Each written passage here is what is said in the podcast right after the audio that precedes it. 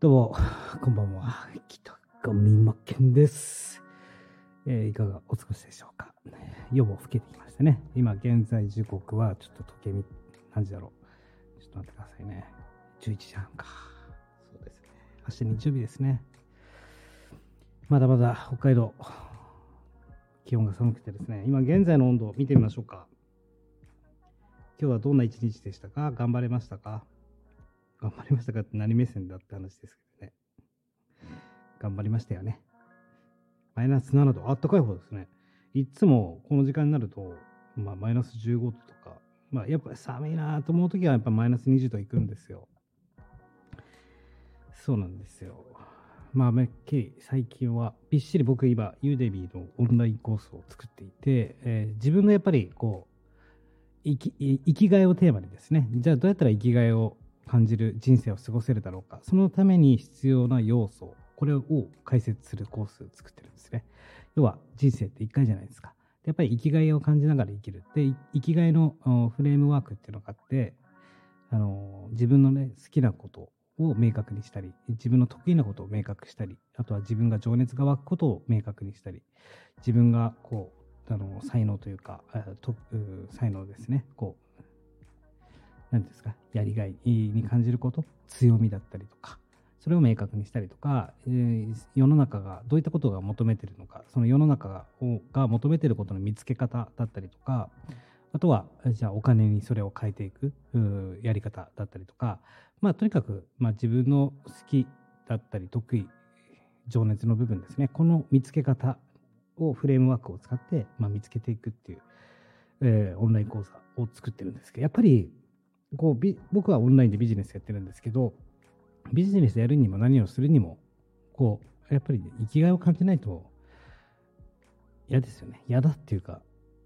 あの、やる気にならないんですよね。その、モチベーションが、いかにモチベーションを育ててあげるかだと思うんですよ。もっと簡単に言うと、自分の情熱を感じることに対して、えーどモチベーション、モチベーションをですね、持って、いかにエンジンをかけかけてあげるか、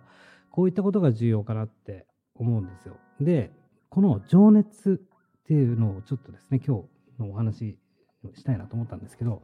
情熱にもやっぱり2種類あって、何かというと、それは自分の内側にあるものなのか、外側にあるものなのか。例えば、情熱でも外側にあるものっていうのは憧れですよ。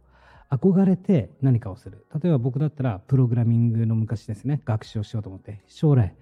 プログラミングの技術を、あのね、えー習得しておけば、自分でウェブサイトを作ったりとか、何かあの仕事が増えると思って、学んだけど、ことごとく挫折するわけですよ。あんな難しい。あの、ただ、なんか、あプログラミングやっぱり学ぶと、ロジカルシンキングって言って、やっぱり思考のこう、順序立てが上手くなるなっていうのは、まあ、そんな業界の方からしてみたら何言ってんだってなるかもしれないですけど、本当にそれは思うんですよ。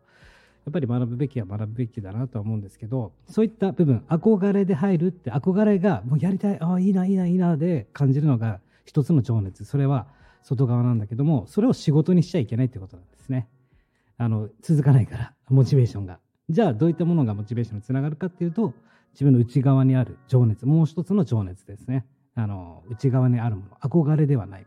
本当に自分が興味が湧いて、こう、もっともっと深めていきたいというか、その、なんだろう、もっともっと知りたいとかですね。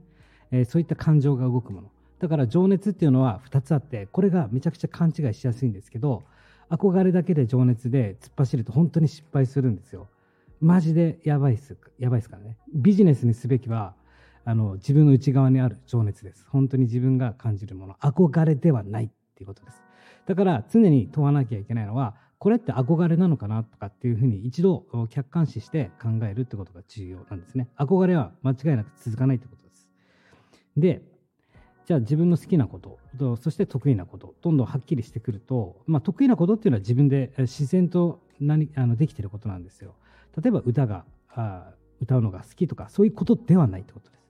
あのね、運動のなんだかをするとかって、一応動詞は動詞なんですよ、得意なこと。だけど、昔から自分が自然とできていることですよね。例えば、もうすぐ動くとか、あの早く起きるとか、そういったなんか自然とできていることあるじゃないですか。それが人人よりもできていることっていうのが得意なことなんですね。で、好きなことっていうと、どちらかというと、ジャンルだったり、僕で言うとデザインが好きとか、あの、マーケティングが好きとか、こういったポッドキャストが好きっていうジャンルですよね。あの、いろいろ、なんかヨガ、ヨガが好きとか、料理が好きっていう、まずは、そういった分解して考えるんですけど、好きなこともちょっと勘違いしやすいんですよね。好きなことイコール情熱が湧くものでしょうとか、なんか動詞につなげやすくなるんですけど、好きなことはまず名詞で考えると。で、動詞の方が得意な方。で、その得意な方も、歌を歌うのが得意とかっていうものではなくって、本当に自然とできているもの。これを掛け合わせることによって、やりたいことっていうのがどんどん見えてくるんだけども、大事なのは、じゃあこの原動力になるものっていうのは、やっぱり最終的に価値観なんですよね。価値観が大事で、自分がどこの方向に目指していくか、これが大事になってくるんですよ。僕だったら例えば、この人生においてやっぱりアイデアが、アイデアを、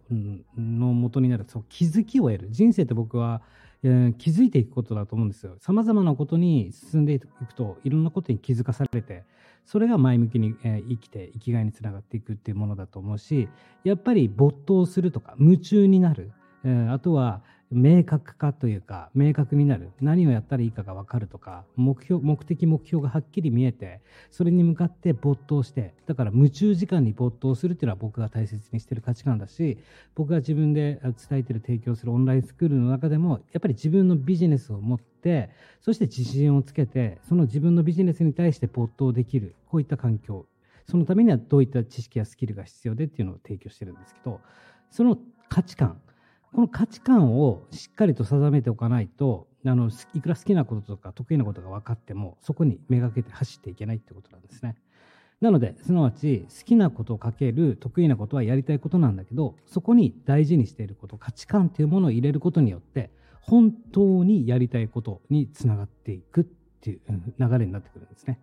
でですよ、こっからが重要で、じゃあそれだけだったらご飯も食べていけないっていうかビジネスにしていかないといけないですよね。ただただお金を稼ぐっていうのは、そういうのはすごく難しいことで、やはり何かの社会貢献とか、誰かのためになってないといけなくって、要は需要だったりとか、世の中の人が求めているものができてるかどうかなんですよ。なので、えー、自分の好きなこと、得意なこと、これを掛け合わせると自然に情熱になるんですね。もっと分かりやすく言うと、自分が興味持っていること、これを育てる、もっともっと深めていくことによって情熱が生まれてくるんで、その情熱に対して、この前のラジオでも言ったんですけども、自己投資をしたりとか、もっと深めることによって、強みっていうものが生まれるんですよね。この強みこそが、あの、ビジネスの鍵なんですよ。強みがあるから、その強みに対して、あの、世の中の人たちがお金払いたくなったりとか、その、なんていうんですか、価値を感じるわけで、なので、その情熱をに自己投資をして強みに変えるんだけど、その強みをじゃあ分かったり持ったり育てたりすることによって、それを世の中に対して発信していくっていうか伝えていくってことなんですね。それによって世の中から求められていることにつながるし、そして最終的に結果的にお金につながっていくっていう流れができるんですね。これは至ってシンプルというか、本当に構造上で考えると結構生きがいの見つけ方っていうのがですね、わりかし分かってくるかなと思うんですよ。なのでやっぱり最初、その自分の好きなことって何かなとか、その思いつかないなってなるんですけど、やっぱり答えっていうのは自分の内側にあるんですね。その自分の今までの経験値だったりとか、過去、思い出の中にあったりするってことなんですよ。例えばそうですね、僕だったら、なんか、まあ昔からうん、あの小学校入るあ小学校ぐらいの時かな。絵を習っていてで絵のコンテストで初めて金賞を取った時があってその時ってあのフルーツのあ果物の絵を描いたんですね小学生の時。その時にメロンの筋を描いたんですよ。メロンに筋。なんかアートっぽく。それがきっかけで金賞を取ってでそこから僕はもうデザインとかアートとか絵の世界というかその表現の世界にすごくのめり込んでいくようになって今でもやっぱりアートが好きだしそのアートって唯一無二だからこそ価値を感じる。僕のあの大切にしてる価値観で独自性っていうのがあるんですね。個性をやっぱり大切にしようと。やっぱり世の中決まりもあ決まったルールの中で生きてるは生きてるんだけどもやっぱりその人に合わせて生きるのかそれとも本当に自分がいいって感じるものと一緒に過ごしていくのってなった時にやっぱり自分ですよね自分が本当にいいなと思うものと一緒に共に過ごしていきたいですね僕の場合はやっぱアートだったんですね。デザインよりもアートが好きだったんですよ。ただ仕事していく上では、やっぱりね、アートだけじゃご飯も食べていけないし、アートって理解され、されないものだったりするじゃないですか。人を魅了するものではあると思うんですよ。ただ、その人の理解というものは得られない。ただビジネスにおけるそういったデザインとかって、やっぱりデザインってデザインを通して何かを伝えていかなければいけないものなのなので、うん、その辺のバランスっていうのも大事なんですね。ただただだけど僕はアートに心が動かせるし、情熱を感じるので、まあ、ビジネスのアートは絡めていきたいな、ね、すなわち独自性をちゃんとしっかり持ったビジネスを行っていきたいなって思うんですよね。なんでかというと、人って結局、目で見る、そして耳から聞く、そして話すっていう、この3つしか機能ないと思うんですよ。まあ、シンプルに言えばですよ。だから、目にいいものだったり、耳にいいものだったりですよね。こういったことが重要で、もともっと思考をシンプルにして考えると、結局一日のうちインプットかアウトプットしかないんですよ。知識を学んで、まあ、ビジネスをやっていく上でインプットしてるのかそれともアウトプットっていう積み上げをしているのかこれでしかなくてこの2つしかなくてその中でアウトプットってなった時に人様が受け取る時に目で見るか耳で聞くかだと思うんですよ。あのだからうんと文章だって僕はデザインだと思うんですね。いかに綺麗に読んでもらえたりとかその文章を読むことで心が動いたりするって素晴らしいアートだと思うんですよね。文章を読むだけで、文字を見るだけですよ。蓋を返してみれば白い画面に白い紙に黒い線が書かされてるんだけども、人がそれを読むことによって、理解することによって脳みそがドーパミンが出てとかね、このアドレナリンまでも出て、感情が動くんですよ。こんなのデザインでしかないじゃないですか。アートなんですよ。例えばじゃあ耳から音声を聞くとか、でもそうですよね。声を聞いたりとか、音ですよ。あの、犬とか動物、周りの動物からしてみたら、僕たちが犬、猫、にゃー、ワンワンって言ってるのと一緒で、ね、人間がなんか泣いてるなっていうのと一緒で、言葉なんですよ。音なんですよ。周波数なんですよ。ね。だから、居心地のいい周波数っていうのも意識しないといけないなっていうのは、最近僕、あの、プロの MC の方、丸山さんっていう方がいるんですけど、めちゃくちゃ声綺麗だし、あの、プロの MC だけあって、やっぱり喋り続けてるから、あの、なんだろう、あの、コミュニティグループもシャベリーズだったから、すごくね、魅力的なんですよ。声の周波数がすごくいつもね、魅了されるというか、やっぱりもう喋り追求してるだけあるなって。あるし、でもやっぱりもちろんその中でも何に魅力を感じるかってやっぱり人ってパーソナリティですよね。人間力というか、力っていうのはちょっとおこがましいかもしれないけども、そのありのままの自分、飾らない自分だったりとか、もちろんこう、なんて言うんだろう、日常の垣間見えるというか、人間味ですよね。で、考えて追求すると最終的な愛につながるんですけどね。愛情とか思いやりとかにつながるんですよね。うん、だから、まあ、ビジネスをやっていく上ではやっぱりロボットになりすぎるのも良くないなと僕は思うしやっぱり人間対人間なんでいろんなことを考えさせられるんですけど根本的に僕今回作ってるユーデミのコースっていうのは人として一番重要な土台足元の部分自分の人生をに対してもっと向き合い向き合った方がいいよねっていうもう少しこの辺のコースをですね、今後増やしていきたいなって。昔、僕は自己啓発の本を読んでた、好きで読んでいたんですね。あの、斎藤ひとりさんとかすごく好きだったし、あの、自己啓発ってなんで素晴らしいんだろうって自分のその精神だったりとか忍耐力だとかいろんなことを磨かれる。ただ、そう、20代の時に仕事をしている環境で、その上上司というか、まあ、うん、その上の人に言われたのが、お前自己啓発の本ばっかり読んでんな。現実見ろよって言われて。そんなのね、自己啓発の本読んでって何も変わらねえぞって言われて、そこからパタッと読むのやめたんですよ。ね。それこそ良くないなと思って。だけど、その時やっぱり迷うわけですよ。あ、そうなんだな。答えは現実の中にしかないな。それはそうでわかるし。